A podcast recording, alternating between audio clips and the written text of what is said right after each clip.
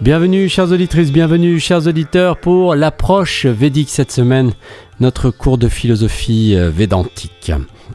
L'approche védique avec Jacques Bancelin, Yogindra, que vous connaissez à travers euh, Samskrita et euh, les mots du sanskrit sur Radio Gandharvagana, et puis sa pensée le, mardi.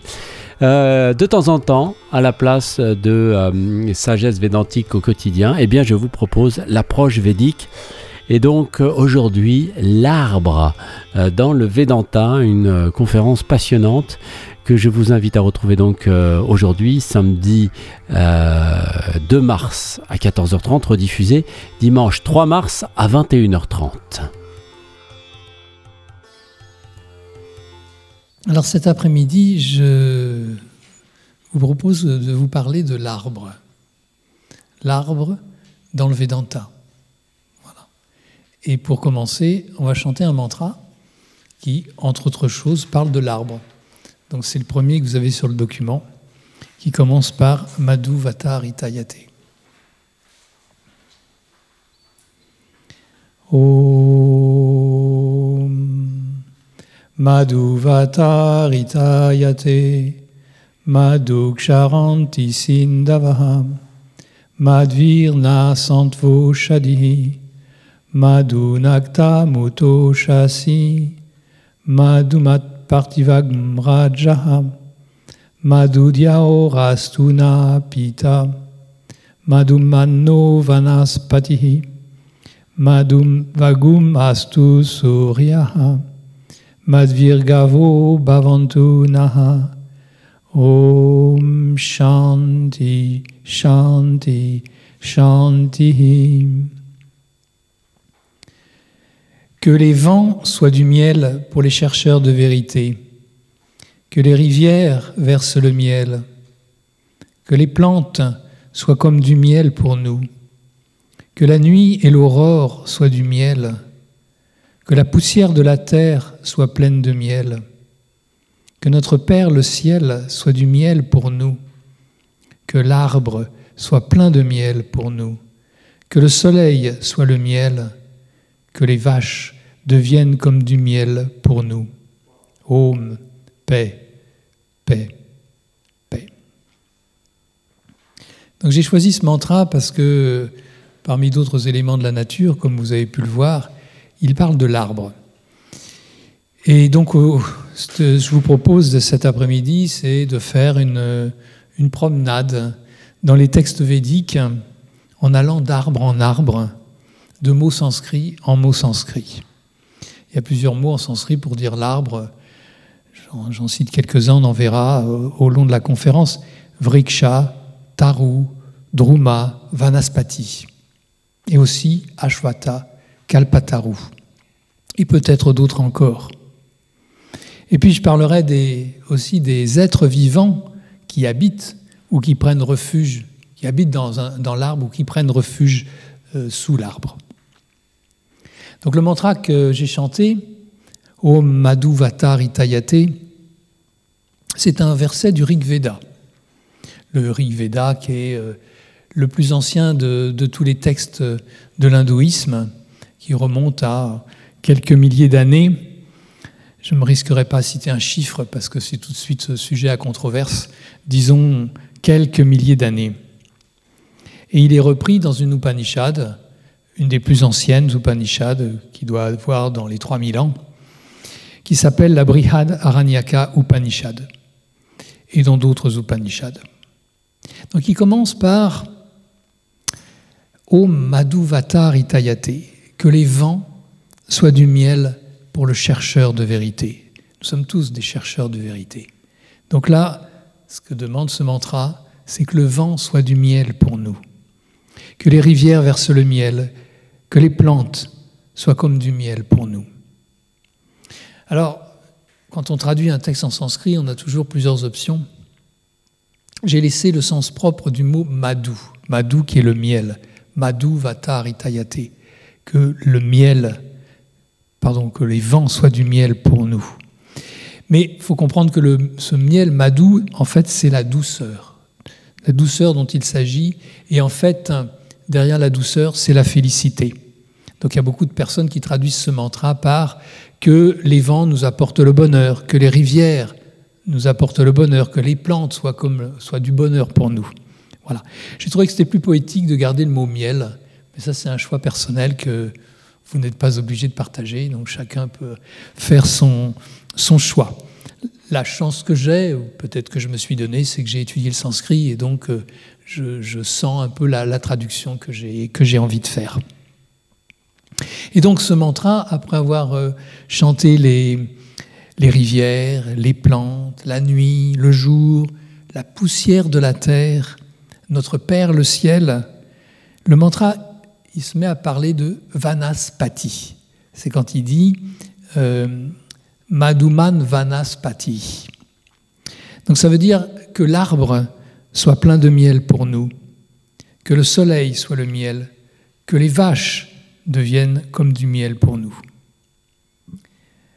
Vanaspati, euh, c'est formé de, deux mots. Il y a Vana, qui veut dire la forêt, et Pati, qui veut dire le Seigneur, avec un S au milieu pour faire la liaison entre les deux, les deux demi-mots en fait. Donc, le Vanaspati, c'est le Seigneur de la forêt, c'est le maître de la forêt. Donc on peut visualiser un, grand chêne euh, comme on en voit dans nos forêts, qui a 200, 300 ans. C'est ça Vanaspati. Puis après, ça s'est étendu à tous les arbres de la forêt qui sont autour de lui. Donc ce Vanaspati, ce maître de la forêt, il évoque la force, il évoque la puissance, il a vaincu le temps.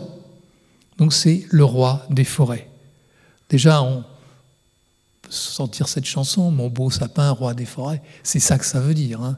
Et quand j'ai eu cette idée de parler de l'arbre, c'était au moment de, Noël, effectivement, il y avait le sapin de Noël, donc ça ça m'a donné envie de, parler de ça. Et par ce mantra, nous, nous souhaitons que l'arbre et tous les éléments de la nature soient pleins de douceur pour nous, comme madou, comme du miel. Que les arbres, les plantes, ne soient que du miel pour nous.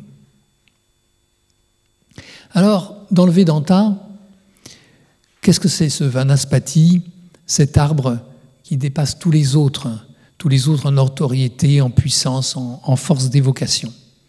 Donc ce n'est pas un chêne ou un hêtre qui sont euh, dans nos régions, en France, en Europe, mais en Inde, c'est un ficus religiosa, c'est-à-dire l'arbre sacré.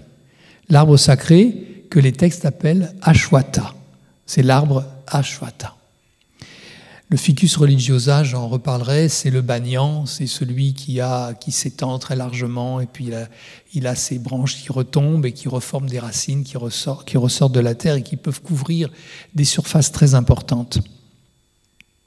Et donc cet arbre Ashwata, euh, dans le dixième chapitre de la Bhagavad Gita, donc le chant du Seigneur, ce chant qui euh, décrit euh, euh, c'est le message que nous donne Krishna pour bien mener notre vie, pour euh, affronter les difficultés et savoir choisir trouver le bon choix quand nous avons des alternatives à faire.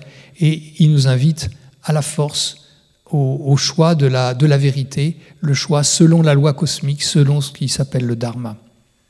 Et dans le dixième chapitre, Arjuna donc celui qui joue le rôle du disciple, demande à Krishna de lui expliquer qu'est-ce que c'est que sa gloire divine. Et alors Krishna va lui, va lui exposer euh, euh, tout, ce qu'il est, c'est-à-dire tout ce qu'il est de, plus, de plus grand dans, dans, la, dans la nature et dans, dans l'humanité, dans les plantes, dans les animaux et tout. il lui dit, entre les lumières, je suis le soleil, entre les, entre le, les, combattants, je suis Shankara, c'est-à-dire euh, c'est-à-dire Shiva. Parmi les, les syllabes, je suis le Om, c'est-à-dire la syllabe primordiale, la syllabe la plus haute. Euh, il dit parmi le, et parmi les arbres, je suis Ashwata. Donc, ça veut bien dire que pour Krishna, qui est Dieu lui-même, l'arbre Ashwata, c'est ce qu'il y a de plus élevé parmi tous les arbres. Et euh, donc, voilà la, la, phrase qu'il lui dit, c'est « Parmi les arbres, je suis Ashvata ». Et pour dire arbre, c'est le mot vriksha qui choisit, je reviendrai sur ce mot vriksha. Et même il dit sarwa vriksha, c'est-à-dire tous les arbres. Donc le Seigneur, qui est Dieu lui-même, s'identifie à cet arbre Ashwata. Bah, Qu'est-ce que c'est que cet arbre Ashwata Alors il y a deux textes de, de, l'Inde ancienne qui en parlent, c'est la Katha Upanishad et la, Bhagavad Gita dont je viens de parler. Et dans, la Katha Upanishad, voilà le, texte. Donc la Katha Upanishad, c'est aussi un texte de, d'enseignement dans lequel un maître délivre un enseignement à un disciple pour lui expliquer ce que c'est que le soi. Le soi, ce qu'on appelle l'atman ou brahman dans le Vedanta. Donc il lui dit, Ceci est l'éternel Ashvata dont les racines sont en haut et les branches en bas. Cela est Brahman, cela est le pur, cela qui est aussi appelé l'immortel. Sur cela, tous les mondes reposent. Personne ne peut le transcender. Ceci est vraiment cela. Donc je reprends le, verset.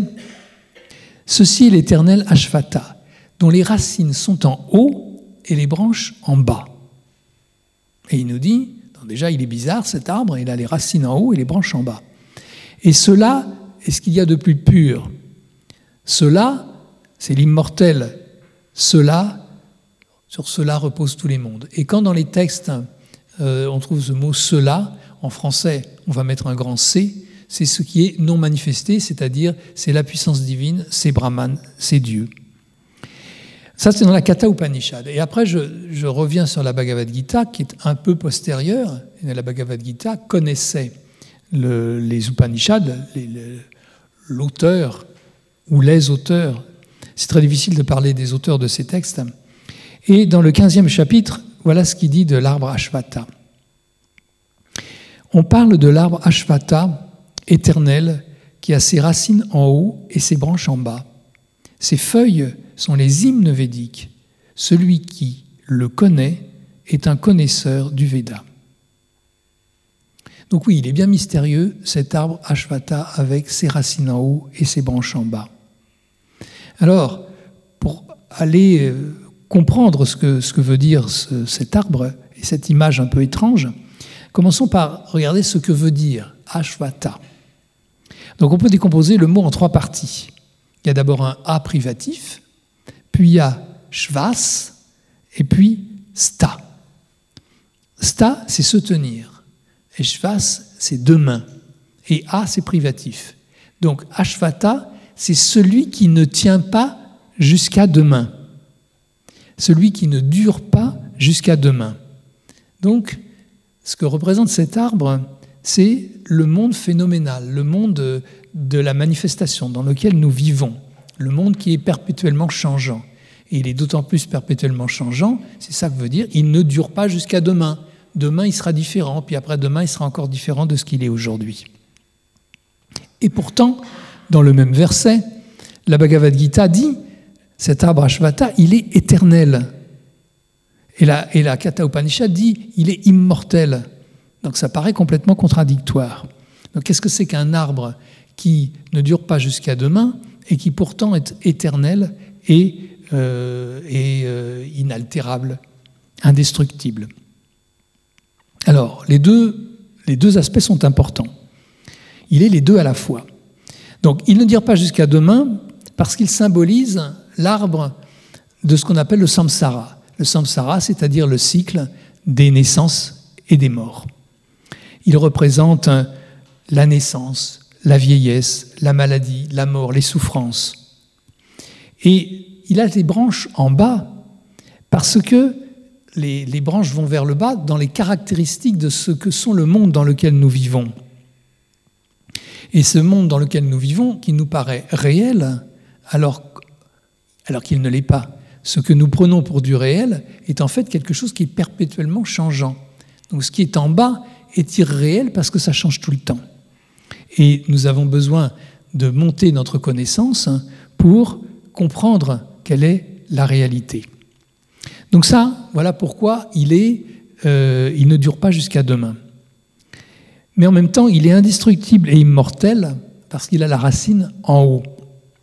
Et cette racine qui est vers le haut, c'est la racine qui monte vers Brahman. Brahman, donc l'infini, l'absolu, le soi. Et ces racines sont vers, euh, l'eau. Euh, Brahman, en fait, c'est ce qui, euh, ça veut dire en sanskrit de manière, de façon étymologique, c'est ce qui grandit, c'est ce qui va le plus loin, ce le plus, donc ce qui englobe tout. Et celui qui connaît cet arbre est un connaisseur des Védas. Donc là, il nous dit, il n'y a même pas besoin de, lire les Védas, il suffit d'avoir ressenti les branches en bas dans le monde dans lequel nous vivons, qui est irréel même si nous le croyons réel, et puis euh, la racine qui s'élève vers le ciel et qui nous rattache à l'infini. Et dans la Bhagavad Gita, donc ça continue avec le, euh, le verset suivant. Ces branches sont nourries par les gunas et ces bourgeons sont les objets des sens. Les branches se ramifient largement vers le bas et vers le haut. Ces racines s'étendent en bas et créent l'attachement et l'action dans le monde des hommes. Alors maintenant, deuxième contradiction, le verset parle des racines qui s'étendent vers le bas, alors qu'il vient de nous dire que la racine était en haut. Donc les racines dont parle ce verset, ce n'est pas la même racine que celle qui monte vers le haut. Euh, ce sont d'autres racines, comme le banyan. Je ne sais pas, ceux et celles qui avaient eu la chance d'aller en Inde, vous avez vu peut-être des banyans, ces arbres dont je parlais au début, qui sont immenses, qui couvrent une superficie de, des centaines et des centaines de mètres carrés, parce que ces branches retombent, reprennent racine, et c'est de nouveau un tronc qui jaillit de la terre. Et donc un, un banyan, il a un tronc principal et puis plein de, euh, de troncs à côté. Et c'est ces racines-là dont il est question dans ce deuxième verset. Et ces racines du bas, eh bien, viennent de la nature hum, humaine. C'est les désirs, c'est l'ego. C'est ce que dit le verset. Ces, ces, racines se ramifient largement vers le bas et vers le haut et viennent des objets des sens. Parce que les objets des sens, donc ce que nous voyons, ce que nous touchons, ce que nous sentons, ce que nous entendons, ça nous rattache au sol, ça nous rattache en bas. Et donc, euh, ce sont tous euh, ces, aspects physiques, ces aspects liés à notre nature humaine et au monde manifesté dans lequel nous vivons, qui nous, qui nous attachent et que nos actions nous attachent aussi à ces racines du bas. Et le troisième verset, il dit, Ainsi, sa forme n'est pas perçue ici-bas, ni sa fin, ni son commencement, ni sa fondation ayant coupé cet arbre Ashwata aux fortes racines, avec l'arme puissante du détachement, alors il faut chercher cette demeure d'où ceux qui l'ont atteinte ne reviennent plus. Je prends refuge dans ce soi primordial seul, d'où la manifestation originelle est issue. Donc on retrouve ici un thème qui est très constant dans la Bhagavad Gita, c'est le détachement le détachement qui est indispensable à nos progrès. Le détachement, c'est ce qu'on fait dans le karma yoga, dans le yoga de l'action, quand nous menons des actions désintéressées. Et donc, ces racines s'étendent en bas et créent l'attachement aux actions. Et que pour ne pas rester attaché aux actions, il faut couper la racine. Donc on doit couper ces racines, mais on est prévenu, hein, elles sont puissantes. Donc euh, il va falloir de la force. Nous allons couper tout ce qui est vers le bas, qui nous attache à l'action, pour nous tourner à ce moment-là vers la racine du haut. C'est ça qui nous attire. On sait que si on fait cet effort de couper la racine du bas grâce à tous nos efforts, grâce au karma yoga, grâce au bhakti yoga, au gnana yoga, au raja yoga, on va pouvoir se libérer pour aller vers la racine du haut, pour nous élever vers ce qu'il appelle ici le purusha suprême. Donc, l'idée, c'est d'élever la conscience vers l'infini. Et d'ailleurs, j'ai trouvé un commentaire euh, du mot vriksha, qui veut dire arbre. En fait, ça vient d'un verbe, et ça veut dire ce qui peut être coupé. Donc en fait, l'arbre, il est là, mais on sait qu'il peut être coupé pour faire du bois. Donc voilà, c'est ce qui peut être coupé.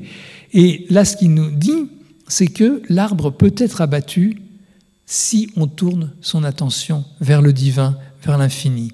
Donc nous pouvons mettre fin totalement aux expériences du changement et de la souffrance dans le monde dans lequel nous sommes.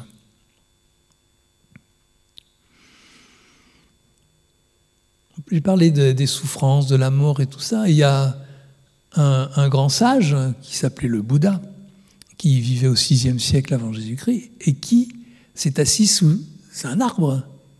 Et sous cet arbre, il a eu l'illumination. Alors, le Bouddha s'est assis sous un ficus religiosa. Alors, je ne pense pas que dans les textes bouddhiques marqués qui s'appelle Ashvata, mais c'est la même chose. Donc, il s'est assis justement sous cet arbre Ashvata.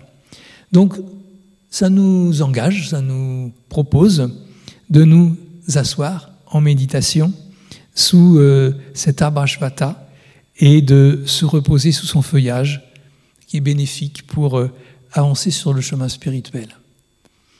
Je peux vous faire partager une petite expérience personnelle. J'ai eu la chance d'aller à Bodh Gaya, là où le Bouddha a eu son, son illumination, et je me suis assis sous l'arbre de la Bouddhi. Il appelle l'arbre de la Bouddhi là-bas. Et donc, euh, c'est un grand arbre, il n'était pas si grand que ça, parce qu'en fait, alors, l'histoire dit, ne peux pas vérifier, hein, que c'est le troisième depuis celui sur lequel le Bouddha s'est installé. Donc c'est un arbre qui vit euh, mille ans. Hein, hein. Donc euh, je me suis assis là, il y avait un moine à côté de moi, des gens qui passaient et tout, et vraiment j'ai senti un, très grand calme. C'est quelque chose. Et je ne connaissais pas ces histoires-là à l'époque. Et donc euh, le calme ressenti sous l'arbre de la Bouddhi, ben, il y avait bien sûr l'image, le fait d'être là, me dire bah, je suis comme Bouddha, je suis assis, puis il y a un moine à côté de moi, c'est vraiment très fort. Hein. Voilà, si vous avez la chance de faire cette expérience un jour. Et donc, euh, on dit que l'ombre de, l'arbre Ashvata confère des, des pouvoirs miraculeux, jusqu'à comprendre le langage des animaux, se souvenir des précédentes naissances. Bon, ça, peut-être qu'il faut beaucoup, beaucoup d'expérience pour faire ça. Mais en même temps, son bois, il était utilisé aussi pour fabriquer les outils du sacrifice. Donc on utilise cet arbre pour faire les outils du sacrifice, c'est-à-dire la louche, la cuillère, le bol, et aussi ce qui s'appelle euh, l'arania, c'est-à-dire le bois qu'on frotte. Il y a le, récipient creux, puis un bâton, et on frotte le, bâton pour, pour chauffer et faire le feu. Et ça, c'est fait dans, dans du bois de, de l'arbre Ashvata pour ensuite euh, réaliser les sacrifices védiques. Voilà. En même temps, vous étiez au cours de IA pour certains d'entre vous tout à l'heure, vous connaissez la posture de l'arbre, Vrikshasana, c'est la posture de l'arbre, donc c'est une posture d'équilibre, puisqu'on est sur un pied, l'autre, pied est placé sur, euh, selon ses possibilités, sur la cheville, sur le genou, sur la cuisse, selon chacun fait selon ses possibilités. Et cette posture appelle une concentration pour ne pas vaciller, pour essayer de tenir le mieux possible. Et donc, une des choses qu'on peut faire, c'est de visualiser dans la posture ou de regarder un arbre pour pouvoir s'identifier à cet arbre et se dire je suis solide comme l'arbre, je vais tenir. Il y a la racine qui tient en bas et la racine qui tient en haut, celle qui me mène vers, euh, vers l'infini tout là-haut. Et ça permet en même temps d'élever la conscience tout en étant accroché au sol pour garder son équilibre, parce que nous sommes enracinés dans la terre et c'est nécessaire pour garder l'équilibre. Il y a plusieurs Upanishads qui parlent de l'arbre Ashvata. Il y en a une autre là qui s'appelle, qui est moins connue, qui s'appelle la Maitri Upanishad, et qui dit quelque chose de, de très joli que je vous propose. Le Brahman a trois pieds, le Brahman qui a trois pieds, a sa racine tournée vers le haut. Ses branches sont l'espace, le vent, le feu, l'eau et la terre, et leurs produits. Ce seul Ashwata est le monde, il est Brahman, et c'est de lui que provient la splendeur du soleil, mais il est aussi la lumière de la syllabe Om. C'est pourquoi on doit le vénérer continuellement au moyen de la syllabe Om. Ce verset, confirme euh, l'assimilation de cet arbre sacré à l'univers entier dans le monde manifesté et à Brahman dans le monde non manifesté. Le Brahman a trois pieds. Alors le fait qu'il ait trois pieds, c'est quelque chose qui revient souvent dans les Upanishads. Ces trois pieds, en fait, ça veut dire trois aspects. mais ça correspond à des versets précédents. Mais ce qui est important de retenir, c'est que le Brahman a sa racine tournée vers le haut. Et donc, euh, comme toujours dans le Vedanta, ça c'est un thème constant dans quasiment toutes les Upanishads, le conseil qui nous est donné pour accéder à cet euh, arbre Ashvata, à cette conscience de l'infini, c'est de vénérer et de chanter sans cesse la syllabe Om. C'est pour ça que tous les mantras commencent et finissent par Om.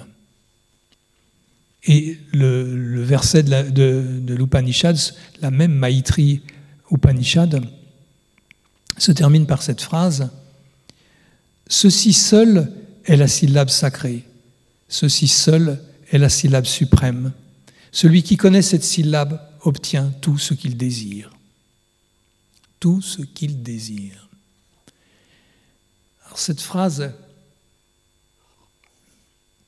elle euh, fait une transition avec un autre arbre célèbre dans l'hindouisme qui s'appelle le Kalpataru, l'arbre à souhait.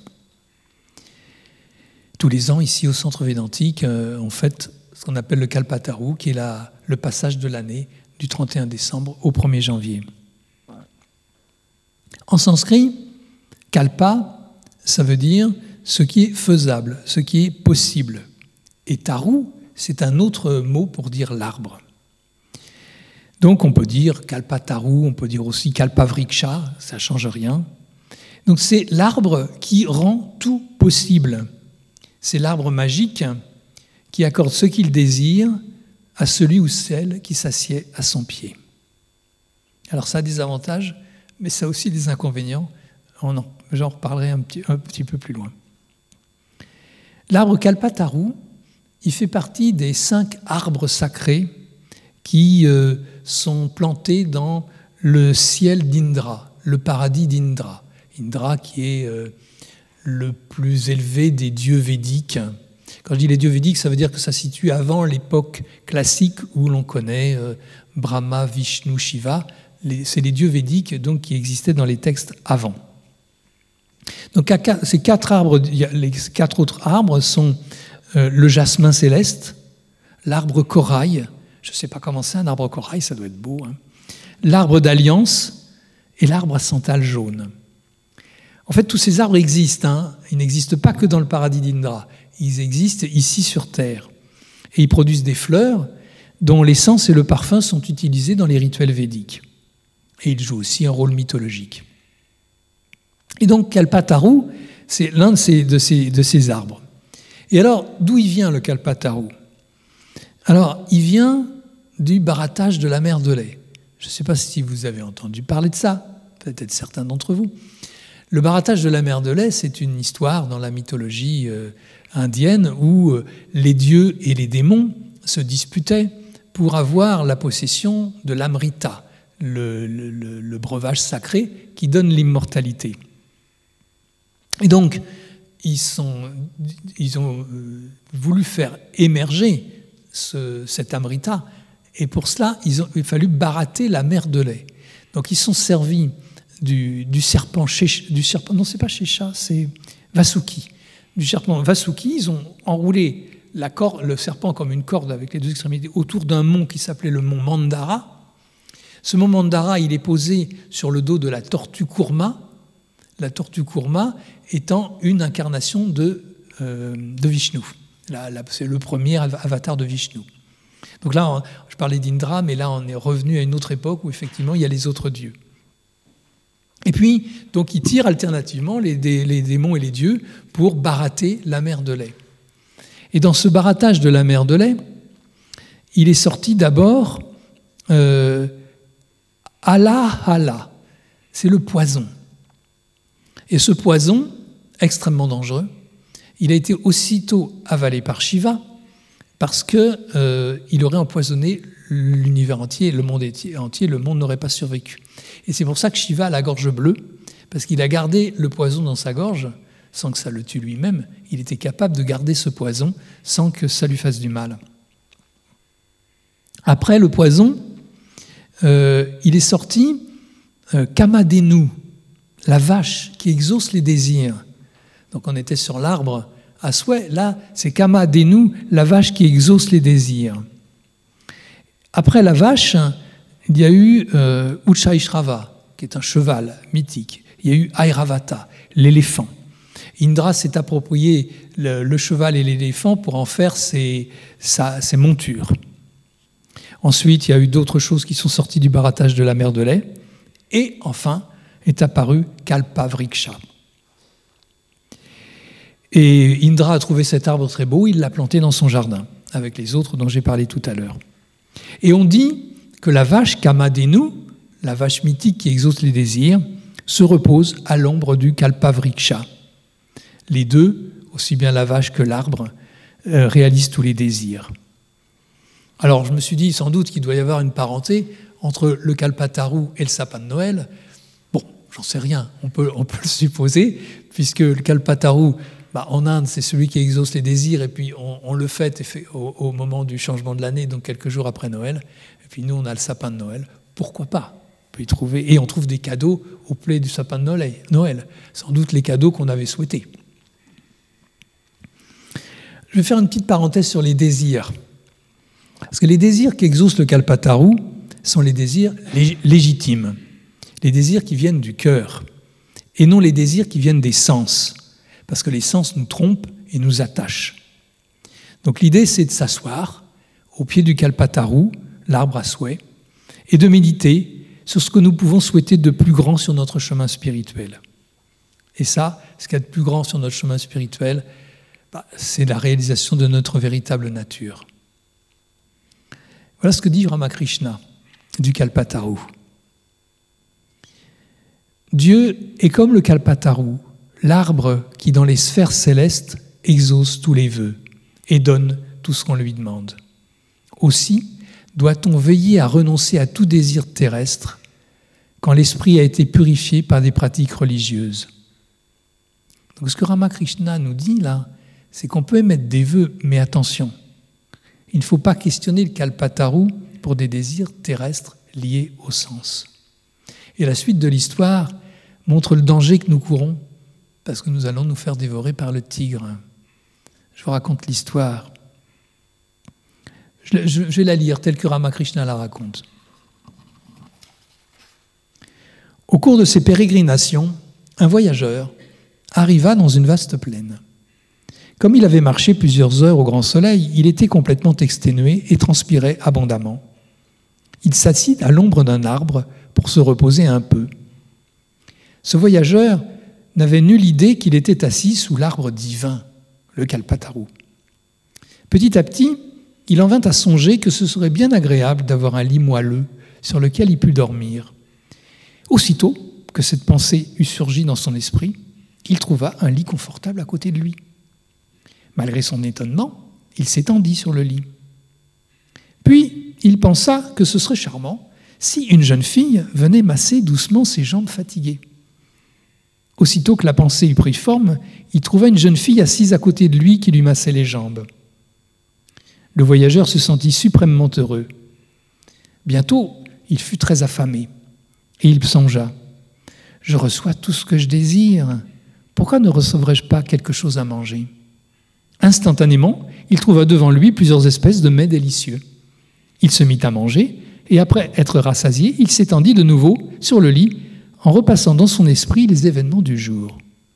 Ce faisant, il se dit, si un tigre allait m'attaquer tout d'un coup.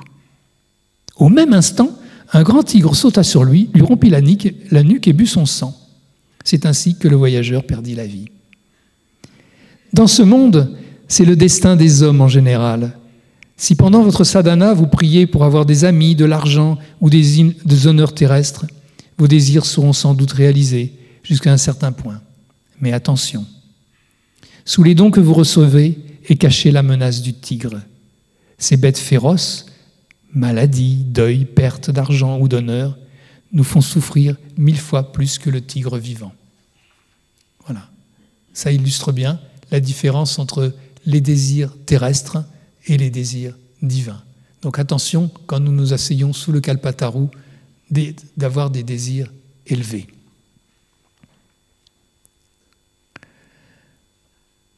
Et puis, puisque l'arbre Ashvata est celui qui nous attire vers le haut, par sa racine dirigée vers l'infini, je vous propose d'aller voir ce qui se passe dans les branches de l'arbre. Selon le Rig Veda, deux oiseaux au beau plumage, compagnons inséparables, embrassent le même arbre. L'un des deux mange le fruit savoureux du figuier, l'autre, sans manger, regarde intensément. Le mot utilisé ici pour dire oiseau, ce n'est pas le mot habituel pour dire oiseau, c'est sous-parna. Sous, ça veut dire beau, parna, c'est les plumes. Donc, ce qui est sous-parna, c'est euh, quelqu'un, quelque chose qui a de belles plumes. Donc, en fait, c'est l'oiseau. Ah, c'est encore mieux, pardon, j'ai sauté une étape, c'est même l'aile, sous-parna. Donc, c'est l'aile de la beauté, en fait, si on prend euh, littéralement. Donc, on va traduire ensuite aux belles plumes, et puis, pour bien, être bien explicite, un oiseau aux belles plumes. Donc il y a un oiseau qui est installé sur les branches basses de l'arbre et il mange les fruits. L'arbre est nommé simplement vriksha dans le texte. Mais son fruit est appelé pipala. Et pipala est aussi le nom de l'arbre qui porte ses fruits, c'est le pipal. Ne me demandez pas la différence entre un banyan et un pipal, je n'en sais rien. J'ai considéré que c'était à peu près la même chose. Donc c'est ce figuier sacré, le fameux Ficus religiosa. C'est l'arbre Ashvata. Et l'autre oiseau, qui est plus haut, il ne fait rien. Il regarde. Il est en contemplation. Donc, cette histoire, elle est bien connue. C'est ce qu'on appelle la parabole des deux oiseaux. Donc elle apparaît pour la première fois dans le premier livre du Rig Veda, dans le verset que je vous ai lu, c'est juste ce verset-là. Et le verset est intégralement repris dans une Upanishad, la Shvetasvatara Upanishad, et puis ultérieurement dans la Mundaka Upanishad, mais les deux Upanishads développent un petit peu le, thème. Donc, voici le verset dans la Shvetasvatara Upanishad. Sur le même arbre, le Purusha, l'âme individuelle, plongée dans l'illusion, s'afflige de son impuissance, ayant oublié sa nature divine. Lorsqu'il voit l'autre Purusha, qui est le Seigneur Ishvara, celui que les dévots adorent, et qu'il réalise sa majesté, alors il est libéré de la souffrance. Donc c'est l'âme individuelle qui est désignée ici par le mot purusha. C'est l'oiseau du bas qui goûte les fruits du pipal. Cet oiseau du bas, il est égaré, il est plongé dans l'ignorance, il reste pris dans les pièges de souffrance. Il mange un fruit, il le trouve bon, quelquefois il le trouve mauvais. Mais l'autre, l'oiseau du haut, il est également appelé Purusha, mais il est le Purusha suprême puisqu'il est le Seigneur Ishvara, c'est le soi suprême. La Mundaka Upanishad reprend les deux mêmes versets et elle en ajoute. Quand le voyant voit le Purusha couleur d'or, qui est le Créateur, le Seigneur, et qui est Brahman, la source, alors il est illuminé. Il se défait du mérite comme du démérite. Il devient sans tache et il atteint la suprême unité. Ce qui s'appelle le voyant ici, c'est-à-dire celui qui voit, c'est le chercheur, c'est l'oiseau du bas qui sautille de branche en branche, il essaie de comprendre, il goûte les fruits, puis c'est bon, pas bon, euh, il y a des choses qu'il aime, des choses qu'il n'aime pas. Puis il lève les yeux vers le haut, où se tient son compagnon, l'oiseau du haut, qui ne mange pas et qui contemple seulement. Le texte dit que l'oiseau du haut est couleur d'or, il est la source. C'est une façon de dire qu'il est l'atman, le soi. Et alors, à un moment, tout d'un coup, l'oiseau du bas est éclairé par la bouddhi, c'est-à-dire l'intelligence pure, l'intelligence qui vient du cœur, pas l'intelligence qui vient de la tête, celle qui vient du cœur, du vrai ressenti, de la spontanéité. Et il abandonne toute dualité telle que le bien, le mal, le mal. Ce qu'il dit là dans le verset, c'est il se défait du mérite comme du démérite. Il devient sans tache, il devient pur. Et il réalise son unité avec l'oiseau du haut. C'est-à-dire l'unité entre l'âme individuelle et le Purusha suprême qui est Brahman. Ce Purusha âme individuelle dans l'oiseau du bas et le Purusha suprême qui est dans l'oiseau du haut, c'est le même. Et donc ce que dit ce texte du Rig Veda, puis repris par les deux Upanishads, c'est qu'en fait l'oiseau du bas a toujours été l'oiseau du haut mais il ne le savait pas. Et il a fallu, ou il l'a oublié, on peut dire qu'il l'a oublié, peut-être qu'il l'a su, mais il l'a oublié. Et Swami Vivekananda a donné une, une magnifique interprétation de ce, de ce texte dans, dans, dans Gnana Yoga. Si vous voulez aller voir, c'est à la page 398. Et c'est un, un, des, un des plus beaux cadeaux euh, du, du Kalpataru. Voilà, Vivekananda reprend l'histoire en la développant un peu parce que les Upanishads, c'est toujours un peu réducteur. Voilà les trois versets que je vous ai lus, c'est un peu court, mais en même temps, tous les, la mythologie indienne développe beaucoup ces textes-là et les, et les Indiens les racontent. Les, les parents, les grands-mères, les grands-pères racontent ça à leurs petits-enfants. Et donc, euh, Vivekananda, on a, a refait cette interprétation. Et ce qu'il ce qui dit, c'est que l'oiseau du bas, à force de manger ses fruits, de les goûter, puis il en a un amer, puis il en a un bon, puis un moment, il en, a, il en goûte un qui est tellement amer que ça lui fait tellement mal, il va voir l'autre là-haut. Et puis tout d'un coup, ça lui fait du bien. Il a un moment d'illumination, mais il retombe. Et puis il recommence. Il se remet à manger des fruits, des fruits qui sont bons, qui sont mauvais, et ça le rend malheureux. Et puis une deuxième fois, il va monter là-haut, rejoindre l'oiseau du haut, de nouveau, un moment d'illumination, et puis il retombe. Et ainsi de suite, jusqu'au moment où enfin il va avoir la compréhension complète, l'ignorance va disparaître, et il va se rendre compte qu'il n'y a aucune différence entre lui et l'oiseau du haut, et qu'il peut s'asseoir, contempler, et que c'est ça la, la, réalité.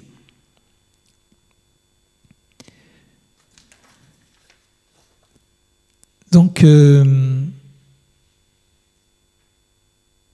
on arrive à la fin. J'avais débuté la conférence euh, sur l'arbre par le mantra Om Madhu Vata Ritayate. Et je vous propose de terminer ce, moment de, réflexion ensemble par euh, un autre mantra qui parle aussi des arbres. C'est le mantra de paix Om Diao Shanti. Ce mantra alors le Madhu Vattarayate, je vous l'ai dit, dans le Rig Veda, donc c'est un, des mantras du, Rig Veda, et celui-là, il est dans le Yajur Veda, qui est le, le deuxième des Vedas, le Veda qui, qui euh, s'occupe des formules sacrées qu'utilisent les, prêtres, les brahmanes qui réalisent le sacrifice, selon les directives plus subtiles qui sont décrites dans le Rig Veda. Et d'ailleurs, Yajur Veda, ça veut dire, Yajus, c'est le sacrifice. Hein. Donc c'est offrir un sacrifice pour honorer une divinité. Et donc, euh, il y a beaucoup de mantras qui sont issus de, ces, de Védas. Et je vous propose qu'on chante le, mantra Om Vyao Shantir. Om Dhyao Shantir Antariksham Shanti Prithvi Shantir Apaha Shanti Oshadayaha Shanti Vanaspatayaha Shanti Vishwe Deva Shantir Brahma Shanti Sarvam Shanti Shantireva Shanti Sama Shanti Redi. Om Shanti Shanti Shanti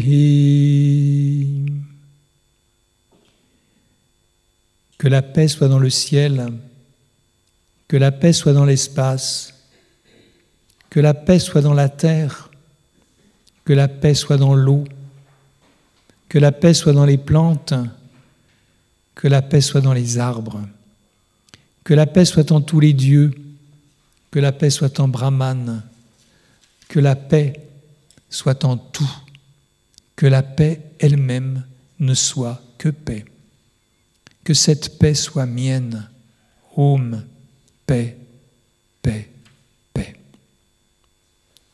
Donc c'est un hymne à la nature, puisqu'on y trouve le ciel, l'espace, et puis on y trouve les éléments, on y trouve la terre, l'eau, et puis on y trouve les plantes, Oshadi, et l'arbre, de nouveau Vanaspati, comme dans le, le, premier mantra que nous avons chanté au début. Et euh, euh, les herbes, les, plantes, ça ne veut pas dire que l'arbre n'est pas une plante. Hein. Au Chadi, c'est plutôt les herbes. Les herbes, les petites plantes, les arbustes. Et Vanaspati, c'est le seigneur de la forêt. Et juste après les herbes et les arbres, le texte évoque la paix des dieux et la paix de Brahman, montrant que la, nature n'est qu'une expression de Brahman. Alors là aussi, comme je le disais tout à l'heure avec le miel, euh, une hésitation en traduisant ce, mantra, parce qu'il n'y a pas écrit que la paix soit dans le ciel. Il n'y a pas dans. C'est que la paix soit le ciel. Ou, comme l'ordre des mots en sanskrit est jamais totalement fixé, c'est que le ciel soit la paix.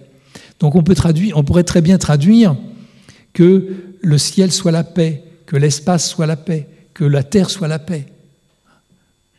Et, donc euh, ça veut dire que cette paix, en fait, elle est dans tout, elle est partout. Le ciel est la paix, la terre est la paix, l'eau est la paix, les arbres sont la paix. Et c'est nous qui avons fait de tous ces éléments-là autre chose que de la paix. Mais à l'origine, c'est bien la paix qui est tous ces éléments de la nature, tous ces éléments qui constituent notre univers sont la paix. Voilà. J'espère que ces quelques réflexions sur l'arbre vous auront intéressé. Elles montrent bien que c'est un, lien qu'on peut établir entre l'arbre et les principes de base du Vedanta, avec ces deux arbres que sont l'ashvata, celui qui ne dure pas jusqu'à demain, celui qui a ses branches en haut parce que c'est Brahman et ses, sa racine en haut parce que c'est Brahman et ses branches en bas parce que c'est le monde manifesté. Et puis l'arbre Kalpataru qui nous parle du détachement, de se détacher des désirs illégitimes. Souvenez-vous du tigre.